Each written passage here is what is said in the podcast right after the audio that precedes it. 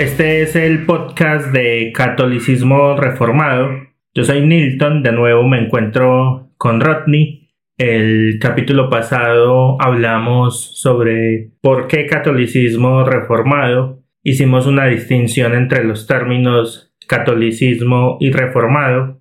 Hablamos un poco de el credo de los apóstoles, del adjetivo de católico y hoy Precisamente vamos a hablar de nuevo sobre el credo de los apóstoles, pero con una pregunta problematizadora que además es bastante importante y es ¿qué debe creer una persona para ser salva? Sí, creo que vamos a continuar como un poquito en ese mismo son de eh, la catolicidad de la iglesia y todo eso, precisamente porque estamos hablando del credo, ¿no? El credo es la confesión católica, es decir, es la confesión universal de la Iglesia de Cristo. El credo contiene todo lo que un cristiano debe creer, ¿no? Y el credo precisamente empieza con esas palabras, creo, en latino, credo, eh, haciendo referencia obviamente a que estos artículos que se van a declarar, la persona que, o, o la iglesia, la comunidad que los está declarando, eh, de alguna manera tienen una confianza o tienen fe en aquellas cosas que están afirmando. Y creo que cuando hablamos del credo, obviamente tenemos que empezar precisamente por ahí, por donde inicia el credo, que es creo. Sí, eh, a mí me parece que esta pregunta es una de las preguntas más importantes ah, para la teología y para el cristianismo, para la teología en general y para el cristianismo en particular. Porque a la hora de evangelizar, pues estamos tratando de rescatar a las personas de una vana manera de vivir, pero también de la ira de Dios. Y me asombra mucho que, por ejemplo, el catecismo de Heidelberg diga eso, responda a, a esa pregunta de una manera tan directa.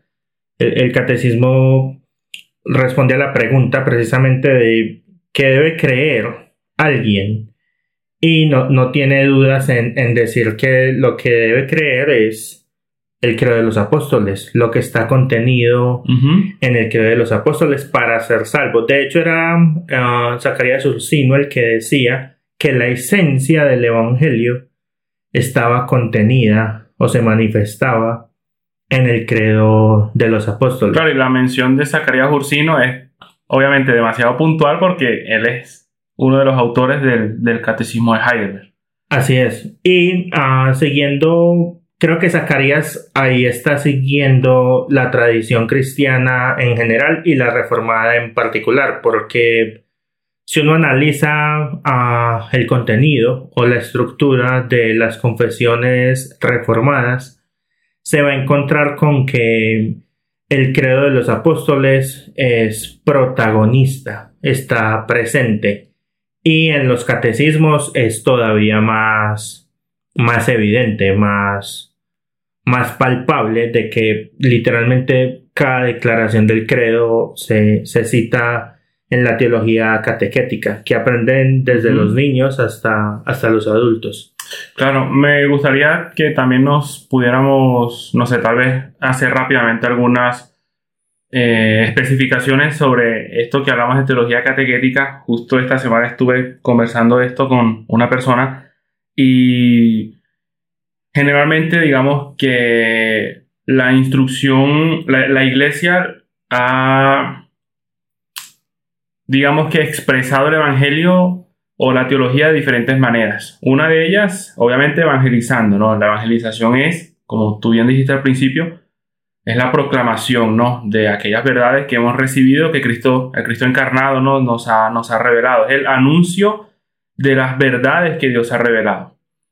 Y la iglesia no solamente se ha dedicado, digamos, a evangelizar, sino que también se ha dedicado a catequizar. Y catequizar se refiere a dar a conocer el conjunto de verdades que constituye, por decirlo así, el núcleo del cristianismo.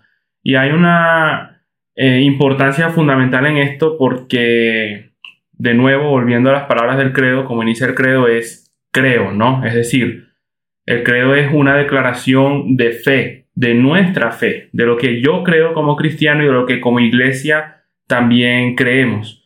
Entonces, eh, la iglesia, digamos, la ha ordenado, por decirlo así, la instrucción catequética, al menos en cuatro aspectos. Uno es el credo de los apóstoles, que es la fe creída, es decir, son las verdades que debemos creer, pero también esas verdades que creemos también deben ser celebradas. Y la forma en que celebramos esas verdades es a través de la liturgia y la celebración de los sacramentos, ¿no? Como lo son la Eucaristía y el Santo Bautismo también.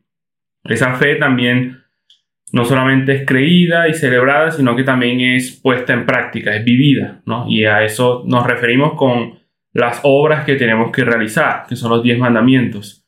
Y en últimas, esta fe también es eh, rezada, también es orada, ¿no? Lo cual se refiere al Padre Nuestro, que incluye todas aquellas cosas o aquellos bienes que debemos esperar, ¿no? Entonces la instrucción catequética prácticamente desde el inicio del cristianismo ha girado en torno a eso, a los bienes que debemos esperar, por eso encontramos exposiciones del Padre Nuestro a las cosas que nos imparten la gracia de Dios, que son la liturgia y los sacramentos, a las eh, cosas que debemos practicar, las obras que debemos practicar, que son los diez mandamientos, y obviamente una de las más importantes, ¿no? Que son las verdades que debemos creer. Y es el credo de los apóstoles. Entonces, eh, la instrucción catequética es fundamental para que cada creyente pueda conocer realmente lo que debe creer, hacer, celebrar y orar también.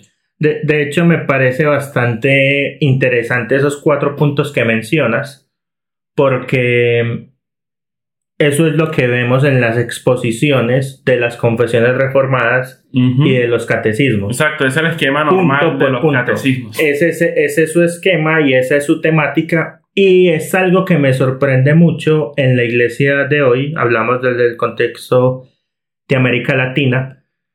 Eh, de que es muy extraño que a los nuevos creyentes se les disipule bajo esto, bajo esta metodología catequética. Lo más común es ver un manual, un manual creado por la denominación o por la iglesia, si es independiente, como es la mayoría de los casos. Así es. O seguir el bestseller de, de turno de algún autor con su metodología, con sus 12 pasos, etcétera, etcétera. Pero ya no se usan, al menos de manera masiva, lo que la iglesia ha usado siempre y lo que el protestantismo en general y los reformados en particular usamos siempre, que es la teología catequética. Lo que tú mencionabas, el credo de los apóstoles, el Padre Nuestro, los diez mandamientos, algunos incluso las bienaventuranzas. Exacto, sí. Eh, ¿Por qué crees que se, por qué crees que esto pasa? ¿Por qué crees que abandonamos lo que la iglesia siempre ha hecho, incluso aquí pensando no solo en la reforma, sino antes? Claro. Antes a los catecúmenos para que, se fue, para que fuesen bautizados debían declarar, confesar y medianamente explicar el credo de los apóstoles. ¿Por qué crees que eso ya no sucede? Ok, sí, no, es una pregunta muy buena. Realmente estaba preguntándome eso y quería también hacerte la misma pregunta. Pero... Yo, tengo una teoría, pero quiero escucharla, escucharla Pero eh, esto obviamente es algo también muy común y en, la, en el episodio pasado yo te estaba diciendo que eh, la catolicidad de la iglesia no es solamente un asunto abstracto, ¿no? Que afirmamos y nada más, sino que es algo que también debemos vivir, ¿no? En el sentido de que, por ejemplo, el catecismo Heidelberg lo dice de una forma muy genial cuando afirma o explica el artículo sobre creo la iglesia o creo en la iglesia. El catecismo de Heidelberg dice que yo debo creer que soy parte de ella, ¿no? Es decir, no solamente decimos creo en la iglesia, sino que también creemos que somos parte de ese cuerpo ¿no? de, santos que han puesto su fe en Jesucristo.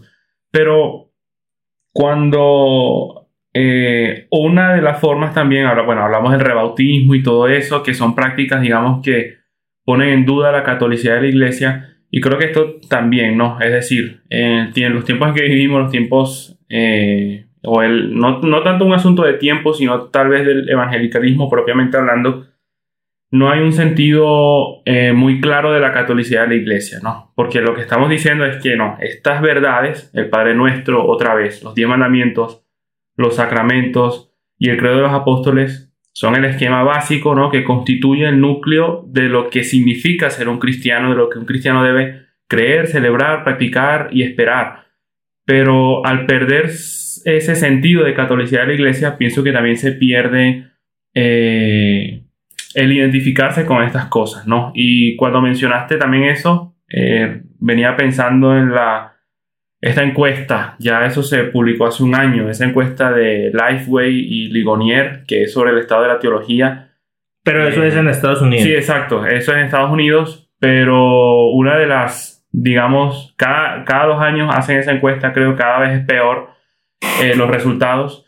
Y el, parte de los resultados que eso arroja es que... Hay una ausencia muy marcada de lo que es la teología catequética. Exactamente. Y creo que eso es un espíritu que también obviamente tenemos aquí en, en Latinoamérica, es que muchas iglesias están, digamos, más enfocadas en pronunciarse sobre sus propios distintivos que sobre eh, impulsar un sentido católico o un espíritu católico. Por poner un ejemplo bastante simple, eh, es mucho más común que una persona esté más familiarizada con, no sé, las cinco solas o los cinco puntos del calvinismo, ¿no?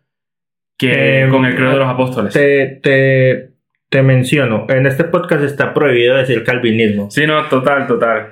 Obviamente. Ese, ese término está mal usado, no significa nada y vamos a procurar marcar una agenda desde hoy de que más nadie siga usando ese término. Sí, no, porque total. realmente no sirve para nada. Sí, no, exacto. Si Y le preguntas a 10 personas, 10 per- las 10 te van a dar una definición diferente de lo que es el calvinismo. Sí, no, total. Y aunque usamos estas expresiones como cinco puntos del calvinismo, cinco solas, eh, realmente sabemos que los, digamos, en- incluso en el caso de las cinco solas, los reformadores, aunque usaron este lenguaje, no...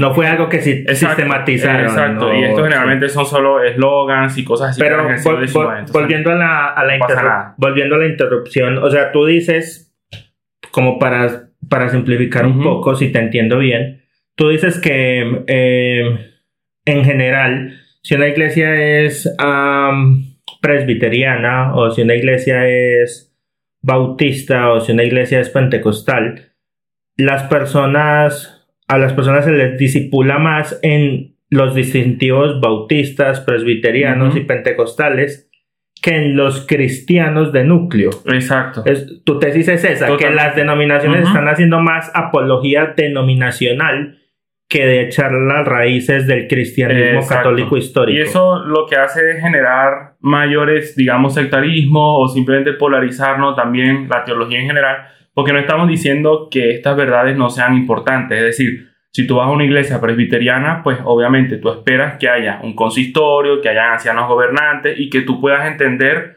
qué significa eso y por qué es una iglesia presbiteriana y cómo funciona su gobierno y todo eso. Sí, Pero me hubiese gustado.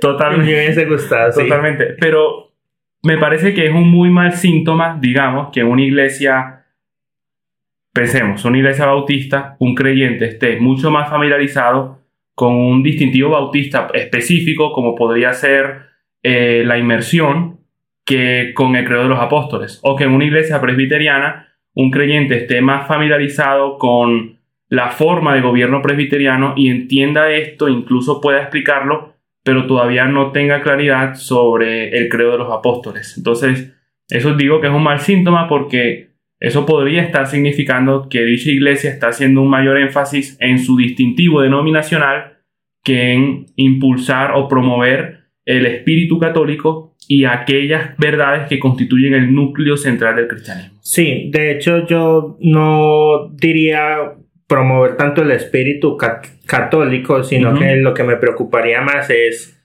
las personas no están siendo en primera instancia discipuladas con la esencia del evangelio, Exacto. sino que se están ah, nutriendo espiritualmente en sus primeros años de cristianos, si no es que en su estadía cristiana en general, de doctrinas aparte que no son el, el evangelio en sí, Exactamente. sino que son otras cosas. Mi teoría al respecto, Ok, sí. si sí. quieres que te la cuente, ah, yo creo que se debe más, bueno, no solo a lo que tú dices, más bien, creo que es un fenómeno que implica muchas variables, pero creo que se debe mucho a la cultura del show, del marketing o, las o las celebridades. Ok, ¿en qué sentido? En el sentido de que, por decirlo de alguna manera, a estas celebridades cristianas, pastores famosos, que están en las mismas conferencias de siempre, etcétera, como estos pastores son el estándar de éxito, pareciera ser, entonces ellos sacan sus libros y eso es como debería nutrirse un cristiano, esa es como la lógica. Entonces abandonamos esta teología o esta metodología de antaño y simplemente uh, sucumbimos al, al mercado. Sí, creo que. Al bestseller de turno. totalmente. No quiero mencionar una vida con propósito, pero ya lo mencioné. Ok, sí, un clásico. Pero. y otros de otros, ¿no? Obviamente. Pero una buena ilustración que, si no estoy mal, la hace el doctor Richard Müller, es que. Eh, bueno, e incluso en la Reforma Protestante nosotros sabemos que hubo esta explosión de textos y tratados. Por ejemplo, Nada más Lutero, pues en, la dieta de Worms, cuando estuvo, eh, cuando estuvo ahí, eh, habían decenas ¿no? de libros y tratados que ya él había escrito en un corto tiempo, de los cuales se les acusaba y se les estaba, se les estaba pidiendo que dieran testimonio de eso, que, que afirmara que eran suyos. Pero es interesante que Lutero, eh, al final, digamos, de su vida o ya en, un mayor desarrollo de su teología y de su madurez personal, él dijo que de todo lo que había escrito estaría dispuesto a rechazarlo todo, ¿no? excepto la Confesión de Augsburgo, su refutación Erasmo y los Loki comunes de Melanchthon, ¿no? que de todo lo que se había escrito hasta ese tiempo, él preferiría preservar solamente esas cosas, porque él se quejaba de que la cantidad de libros que se habían escrito, incluyendo por supuesto los de él, eh, estaban representando un muro eh, o un obstáculo para que la gente tuviera acceso a los medievales y a los padres de la iglesia. Es decir, la cantidad de tratados se estaban convirtiendo en un obstáculo para que la gente, en vez de leer a los doctores, a los teólogos medievales, a los padres de la iglesia, solamente estaban leyendo las novedades, ¿no? Y creo que hoy... No, hoy Lutero vive hoy y se muere. Exacto. hoy estamos exactamente, digamos, en la misma posición no, en cuanto a eso, pero obviamente el contenido al que ahora nos enfrentamos es mucho peor, ¿no? Porque obviamente la teología a la que hoy en día se hace es mucho más vaga, ¿no? Y mucho más simple. No, y, la, y la, cantidad de libros es... Exacto, un solo pastor... Es asombroso. Exacto, un solo pastor, no sé, famoso, que, bueno, no sé, nosotros conocemos, que podemos eh, relacionar.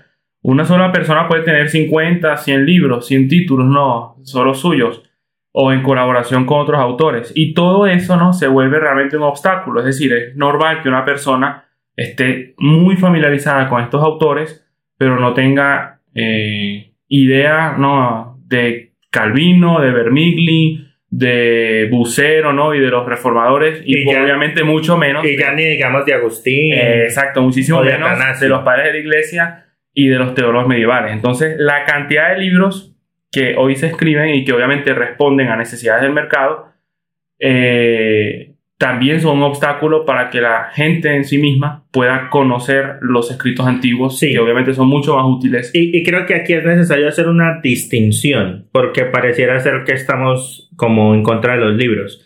Y no.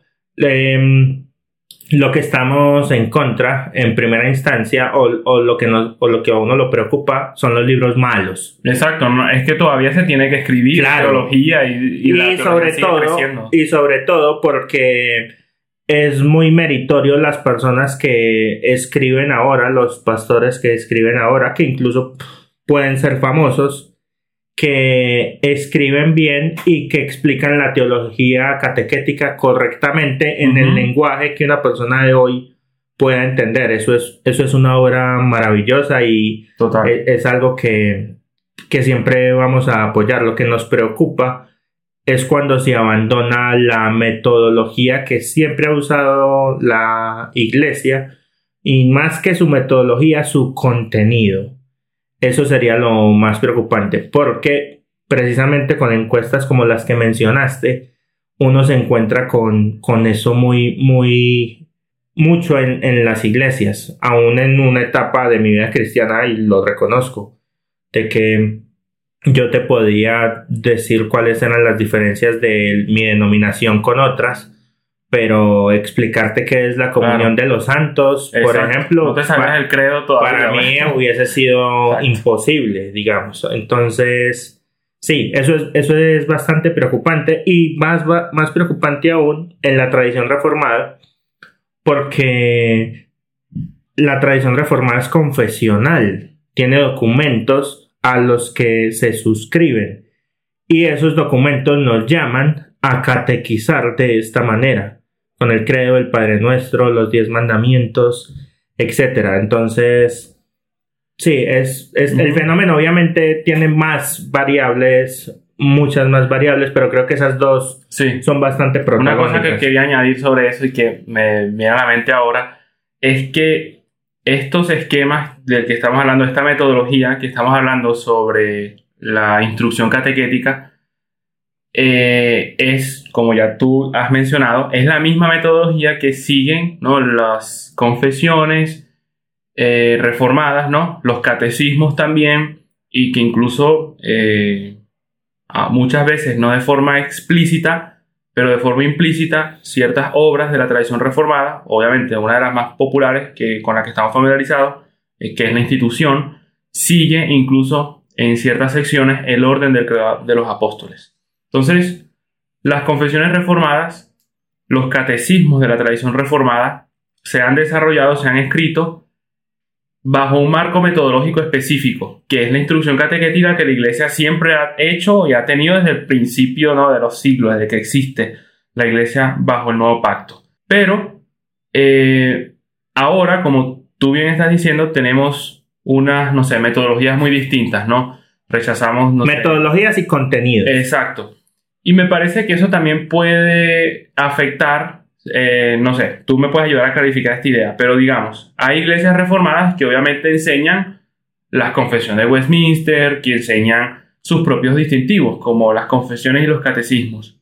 Pero ignorar la metodología también puede hacer que se enseñen las confesiones y los catecismos eh, ignorando el marco metodológico sobre el cual ellas mismas fueron escritas. Sí, y esto es algo muy importante, y es que las confesiones reformadas o lo que hace la reforma es exponer el credo con sus implicaciones.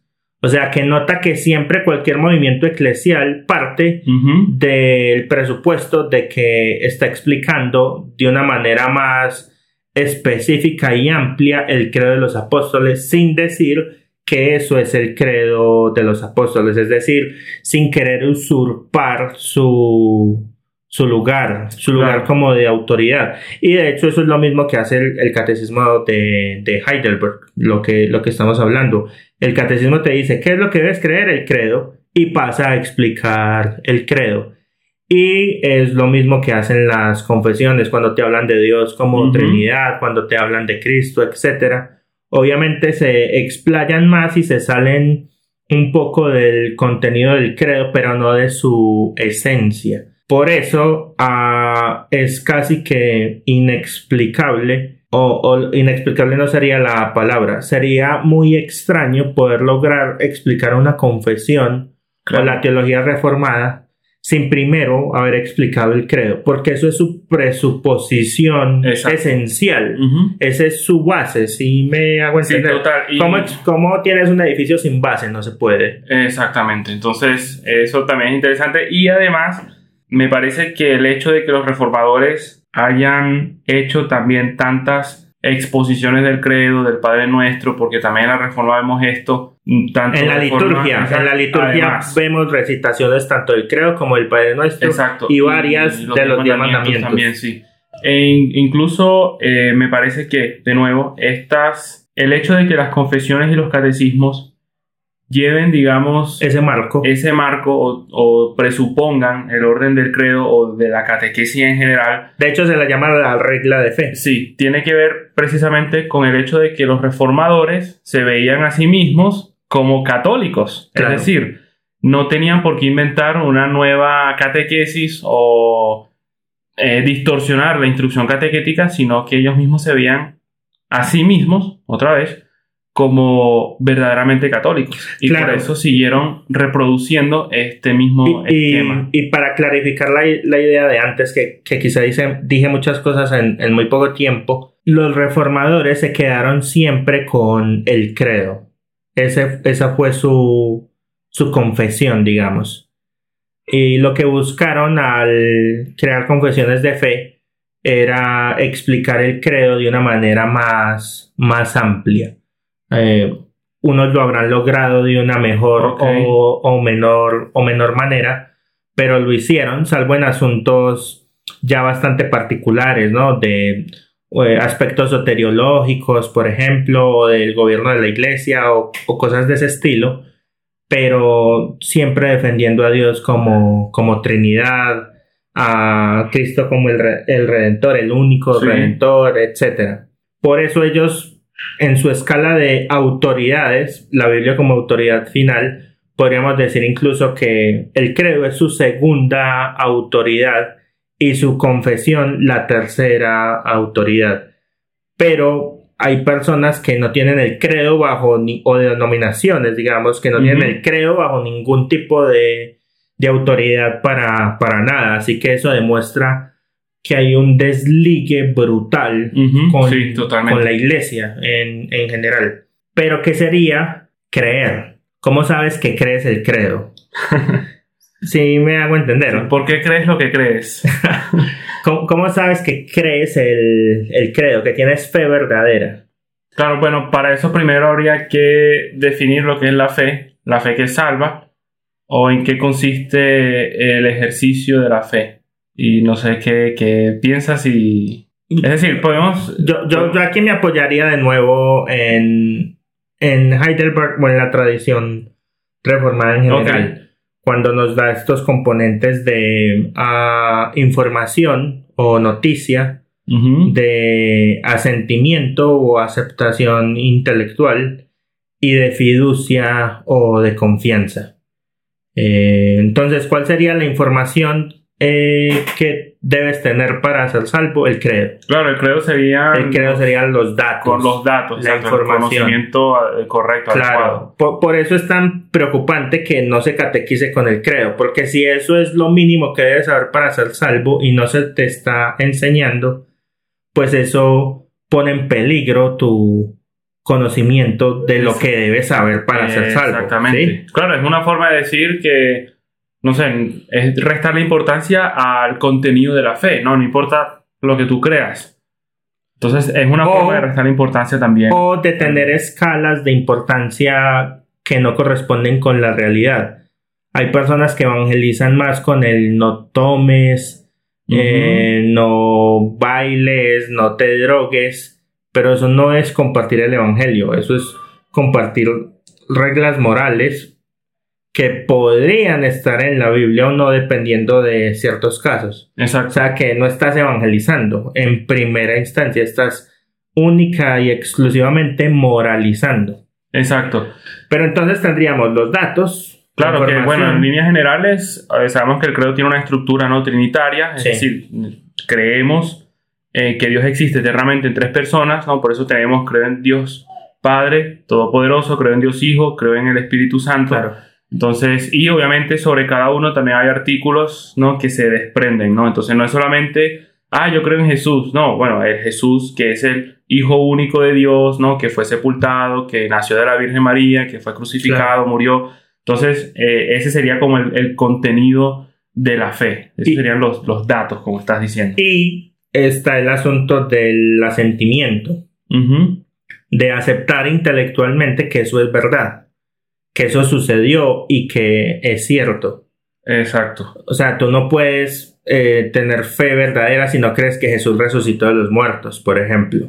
O si no crees que Dios eh, se encarnó, que, no crees que Jesús es Dios. Claro, de nuevo, es decir, no es solamente un asunto de, de nuevo, bueno, eh, esto es lo que hay que creer para ser salvo, ¿no? Eso cualquier persona lo podría entender, ¿no? Pero no es lo mismo saber que eso es lo que hay que creer y creerlo, creerlo, que, y creer que es cierto, que esos datos exacto. corresponden a, la sentir realidad. intelectualmente con ello. Así es. Y creo que la tercera, eh, creo, sí, como se dice popularmente, que es lo que nos diferencia de los demonios, Mm, es la confianza. sí, Eh, entregarte en certeza, en confianza a eso que conoces como datos, que aceptas como verdad, a confiar en que eso te salva, en que la obra del Hijo a tu favor te, te salva. exacto. Ya Eh, entonces, ¿Cómo sabes que crees si tienes esos tres Exacto, componentes? Si conoces es- la información,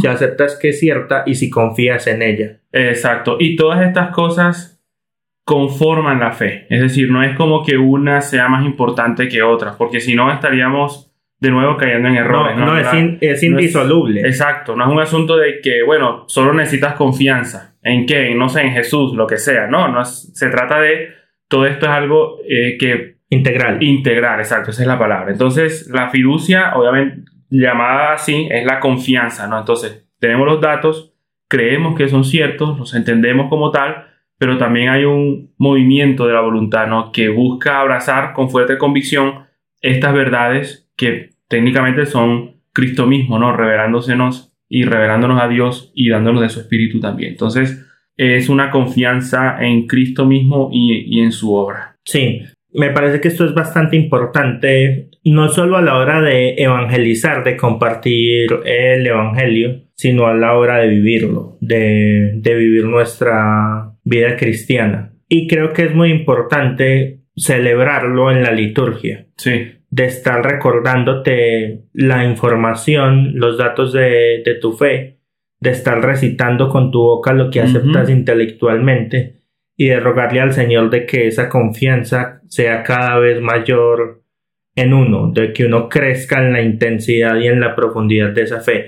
Y creo que una de las formas en las que eso puede ocurrir de manera más vívida y potente es en la recitación comunitaria. Eh, infortunadamente no se ve mucho eso en nuestro contexto, en la recitación comunitaria Claro. de nuestra fe común, precisamente. Sí, no, de nuevo, eh, la recitación del credo en la liturgia me parece que eh, nos deja en claro que la fe no es un asunto individual o personal, que es como el enfoque en nuestros días, ¿no? claro, La no es, no es únicamente un asunto así porque creemos en la comunión de los santos. Exacto, es decir, yo también, por eso me gustan algunas versiones del credo que también dicen creemos, ¿no? Porque estas son las verdades que también asentimos todos y en un sentido es una forma de decir que yo también soy parte de la iglesia, que yo creo en la iglesia, que yo creo en la comunión de los santos y que estas verdades no las afirmo yo por mi cuenta, sino que estas son las verdades que Dios le ha dado a su pueblo. Y de esa manera creo que eh, recitar el credo en la liturgia de la iglesia es una forma de celebrar, como ya tú bien has dicho, aquellas verdades que Dios nos ha revelado. Entonces es una buena práctica que se ha hecho de nuevo, desde el principio de la iglesia se ha hecho y los reformadores protestantes también continuaron en esta práctica porque obviamente entendieron este aspecto comunitario, ¿no? De Sí. que también no solamente yo creo, sino que creemos lo mismo, creemos igual. Sí, yo creo que aquí aplica mucho con esto de catequizar a los, de catequizar, de compartir el evangelio, de discipular a los nuevos creyentes, ese, el dicho del sabio, ¿no? De que no tumbes un, el lindero que alguien más puso antes. No, no, no hagas eso, no, no te desarraigues de una tradición que ha comprobado ser bíblica y que es la que ha sostenido la iglesia casi que, que por dos milenios. Exacto, incluso los reformadores protestantes eh, me recuerda mucho la carta de Calvino, el rey de Francia, que está en la, La institución. en la institución, sí, antes de que empiece la institución, está la carta de Calvino, el rey de Francia, y él y usa incluso ese texto de, sí, que está en Proverbios, no creo, de no traspase los linderos antiguos o en que dejaron, sí. Que dejaron tus padres. Eh, sí, digamos que es un texto sapiencial, ¿no? Sí. Y él usa este texto para, digamos, sostener la idea de que eh, ese es el uso que los reformadores le están dando a los padres de la iglesia, ¿no? La tradición cristiana es un lindero que nos mantiene seguros. Y eso es lo que hace la instrucción catequética. No solamente nos dice lo que debemos creer, sino que nos mantiene a salvo. Es decir, mantiene a salvo, protege nuestra fe también. Entonces es algo que no, no deberíamos tener, tener en poco y sobre lo cual no deberíamos tener ninguna sospecha. Eh, sí, pero quería decir como ah, cuando no, no cedes a, a, algo, como... Rigidez. Sí, exacto. Es decir, estas son las verdades fundamentales, estas son las verdades que, que deben ser protegidas. Y hoy en día incluso existen movimientos dentro, digamos, del nuevo calvinismo o de... Aquí sí se puede usar la palabra calvinismo porque es un movimiento, pero sí, el nuevo calvinismo, digamos... Igual eh, está bien, es el segundo, el segundo capítulo y que probablemente nos vayan a cancelar. sí, sí. Hay teólogos muy famosos que han minado estas verdades o que incluso forman parte de movimientos que niegan los artículos fundamentales de la fe. Ya yo lo he mencionado antes, por ejemplo, un teólogo muy famoso es Wayne Gruden, por ejemplo. muy tenemos su teología sistemática en español, pero él forma parte de un movimiento que llama a la gente a seguir la Biblia en vez del credo de los apóstoles. Y él, por ejemplo, niega eh, o está en contra del hecho de que el credo deba confesarse eh, que Jesucristo, digamos, descendió a los infiernos. Entonces, hoy en día, digamos que... Desconocía el dato. Exacto, toleramos, son, son datos y hay que darlo, ¿ya? Eh, toleramos esas cosas, pero realmente estamos hablando de las verdades fundamentales de la fe. Y no importa cuán famoso sea un teólogo, no podemos permitir eh, que se minen esas verdades, porque minar esas verdades es minar la fe cristiana también. Sí, y creo que ah, otra forma de minar esas verdades es poner verdades, entre comillas, secundarias por encima de las primarias. Sí. Entonces hay mucha gente uh, que pone unos énfasis muy grandes y unos esfuerzos enormes en defender que el matrimonio es entre un hombre y una mujer, por ejemplo, lo cual es evidente. Ok, cuidado, cuidado. Solamente con la luz natural sabemos que eso es evidente, pero no ponen esos mismos esfuerzos en defender las verdades básicas de la fe, que Dios es simple, por ejemplo. Ok, sí, sí, sí, Que Dios no tiene partes, que Dios no tiene pasiones, composición. Entonces, sí, creo que es, esta misma falta de catequización histórica y bíblica uh, se ve incluso en, en, teólogos prominentes. Prominentes en el sentido de grandes nombres. Sí. Porque, pues, que alguien tenga un gran nombre no significa que sea un, un erudito, ¿no? Eh, pero esto se nota mucho. Se nota mucho incluso en personas con, con una gran audiencia, uh, como el caso que mencionabas, de que, brother, estás atacando la iglesia en realidad. Y puede ser con buena, con buena intención, pero, o sea, estás acabando con la forma en que Agustín discipuló, Calvino discipuló, Atanasio discipuló. Lutero discipuló. O sea, eso debería al menos ponernos a reflexionar bastante y a no escandalizarnos tanto por mencionar el nombre de alguien que en cierta medida ha contribuido a la iglesia, entre comillas, sino más bien en escandalizarnos en, en, en, en, lo que debemos escandalizarnos, en por qué atacar el credo de los apóstoles, por ejemplo. Claro. Bueno, este, este capítulo Ah, es bastante extenso, ya van 40 minutos. Estamos, emocionados. Eh, sí, con peligros de cancelación además. Así que eh, nos vemos en, en, el próximo capítulo. Quizá podamos hablar de los sacramentos. Sí, creo que eso sería muy genial y muy útil porque si estamos hablando de la instrucción catequética, creo que eso podría encajar muy bien también con, con el son que vamos llevando en estos, en estos episodios. Nos vemos.